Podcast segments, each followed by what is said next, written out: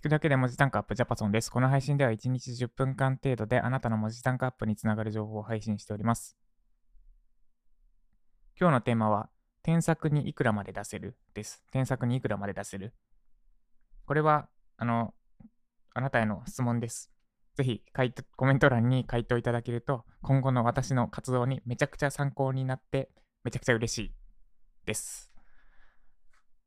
で、質問としては、添削にいくらまで出せるかを教えていただきたいんですが、前提条件をお伝えします。まず、私、ジャパソン本人があなたの記事添削します。で、朝一、朝一番散歩から帰ってきて、一番脳みそ冴えてる状態のジャパソンが1ポモドーロ分、つまり25分間使ってあなたの記事を読んで動画に収録して、動画とコメントまで入れれるかな。動画プラス、まあ、ちょっとだけコメント入りの Google ドキュメントファイルをお返しします。もう一度お伝えすると、あなたの記事を朝一番めちゃめちゃさえ渡ってる状態のジャパソンが25分間であなたの記事添削し、記事添削して動画とコメント付きの Google ドキュメントをお渡ししますってなった場合に、えっと、まあまあ、変にアンカリングしたくないんで、いくらだったら出したいって思いますか？で、これ別に仮に、なんだろう、いくらって言いたくないんですよね、今。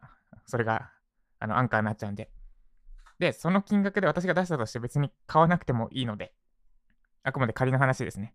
え、なんで、この値段なら出せるって言った言ってたじゃないですか、なんで買ってくれないんですかみたいなのはしないので、もしそういうのがあ、そういうサービスがあったとしたら、いくらぐらいならやってもいいかなって思いますかってところですね。えっと、これは、いくらまでなので、マックス値でください。マックス値。いくらだといいなじゃなくて、いくらまでなら出せるか。で、コメント欄にコメントいただけたら、参考にしつつ、やっていきたいと思ってます。で、あともう一個、質問が2つあって、今言った条件で、いくらまで、マックスいくらまでだったら買ってもいいって思えますかってのと、もう一個が、このあなたの記事への添削動画、もし他の人も見れるって状態になったらきついですか？えっと、これ見る対象は一般じゃなくて、基本的には私のサブスク、月980円のサブスクに入ってる人しか見れない。なんで、えっと、現状だと20人ぐらい、20人ぐらいしか見れないって状態なんですが、そこで公開するって条件だときついですか？それともあんまり変わらないですか？ってのが知りたいです。なので2つですね。いくらまで出せるかと、他の人に公開されちゃったら購入しにくくなるかどうか。えっ、と、物理的に購入しにくくなる。クライアントの、これは当たり前か。物理的に購入しにくくなるのは当たり前か。精神的な方ですね。聞きたいのは。精神的に、あ、どっちも聞きたいな。ちょっと整理しますね。えっと、添削サービスがありますと。で、買いたいって状態だったとして、公開します。一般に公開する可能性があるので、えっ、と、ブログ記事だけでお願いします。あなたの所有しているブログ記事だけでお願いしますってなった場合に、どれぐらい影響があるか。その場合だと添削する記事がなないってなっちゃってきついってなるのか、それとも減りはするけど、まあ、添削記事、出せる記事はあるってなるのか。なるのか。が知りたい。あと、精神的に他の人も見られるってなったら辛いかどうかが知りたい。の2つですね。なんで、いくらまで出せるかってのが大きい問い。で、もう1個の大きい問いが、公開されたらきついか。が2番目の大きな問い。で、その、公開されたらきついかの問いの中で、物理的にどれぐらいきついか。実際、公開されちゃうってなったら出せる記事がなくなるのか、それともあるにはあるのか。あるにはあるけどきついのか、全然余裕なのか。ってのと、精神的なきつさ。公開されるってなると、躊躇しちゃうのか、それとも全然大丈夫なのか。ちょっとややこしいですね。あの、とりあえず、いくらまで出せるかどうかだけ書いていただければ、それだけで十分ありがたいです。あとは、プラスアルファで、公開可能についてどう思うか。ざっくり、どう思うかでいいです。ちょっとごちゃごちゃ言いますけど。ざっくりどう思うかを書いていただけると嬉しいです。で、これをやろうとしてる背景としては、添削で朝スタートしたいなってちょっと改めて思ったところですね。私は去年の4月から、いつ頃までだ？年明けぐらい、12月か1月ぐらいまで、1日1本毎日記事添削してたんですね。私のメディアと、YOSHIKI さんのメディアのどっちか。1日1本は言い過ぎか。2日に1本以上のペース。で、何かしら構成なり、記事なりのフィードバックを動画で返してきました。で、このコンテンツをサブスク内で、えっ、ー、と見、見放題の権限をサブスク内に与えてるって感じですね。なんです、なんですが、えっ、ー、と、今、ちょっと別件で過去の添削動画見返す機会があって、なんかめちゃくちゃ仕上がってんなって思ったんですよ。あの、1年前の状態だけど、1年前だから今よりはスキル間違いなくないはずなんですけど、なんかさ、冴えてる。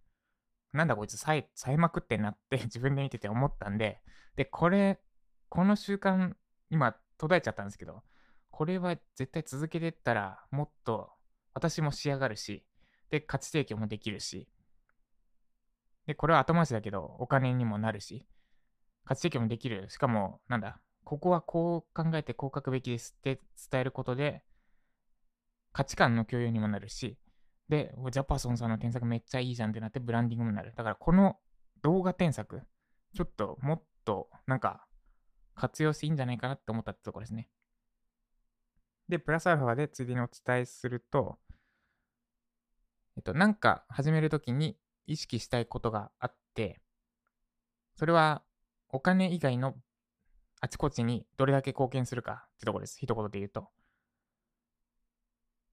で、単純に添削サービスやったら儲かりそうだから始めようってやっちゃうと、これは三角です。まあ別にダメじゃないんだけど、ただの作業者、会社員、給与のために働いている会社員と考え方は同じになっちゃいます。お金のためだけに添削サービスでやる。でそうじゃなくて、特にスケールですね。スケスケールしていきたい方の考え方としては、お金以外のあちこちにどれだけ貢献するか。で、えっ、ー、と、切り口勝手にいくつか用意すると、例えば、お金、お金はありますよね。お金プラスコンテンツになるかどうか。で、あと、ブランディングになるかどうか。そして、スキルアップできるかどうか。みたいな他の軸も考えます。で、それで言うと、この添削動画が、添削動画は、もし公開 OK なんだとしたら、まず、サブスクの方で公開できるんで、収録した動画がコンテンツになります。コンテンツになる。そして、ブランディングにもなります。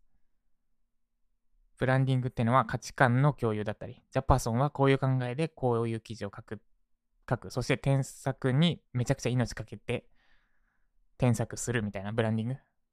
ちょっとよくわからなくなってるな。ブランディングにもなる。そして私自身のスキルアップにもなる。で、かつ、えっ、と、これは値段設定とか、あとは実際に売れるかどうか別物ですが、うまくいけば収益源にもなる。だから、単にお金になるだけじゃなくて、他の部分にどれだけ貢献するかも考えていかなきゃいけない。むしろ場合によっちゃお金以上にそのコンテンツになるかどうかだったり、スキルアップになるかどうかの部分を重視する。で、このいくつかある軸、全部満たせるもの、いくつかある軸の総合的な満たし度でやるやらないを判断するってところですね。それ言うと添削動画は全部満たせる。で、かつそれぞれへの貢献度も高いので、かなりえっと、まあ、言い方で言うと、労力に対して生み出す価値がめちゃくちゃ多い。って考えてますってとこです。後半プロセスエコノミーになってますが、以上、添削にいくらまで出せるでした。えっと、最後にもう一回お伝えすると、私が25分間であなたの記事読んで、添削動画とコメント付きの Google ドキュメントを返しますってなった場合、もし公開、まあ、公開、公開はいいや、いくらまで出せますか？ってのが一つ。で、もう一個が、公開、他の人にそのフィードバック動画公開されるってなったらきついですか？の二つの問いです。どっちかだけでも構わないので、コメント欄に回答いただけると嬉しいです。ということで、以上、添削にいくらまで出せるでした。この配信が参考になった方、いいねお願いしますとかは今日はいいかな。今日は質問メインでした。で、実際あなたの意見を反映してサービスリリースする予定ですので、ぜひ、あの、使う予定がない方もコメントいただけるとあの、めちゃくちゃ嬉しい、ありがたいです。ありがたいし、ありがたいです。以上。では今日も頑張っていきましょう。ジャパソンでした。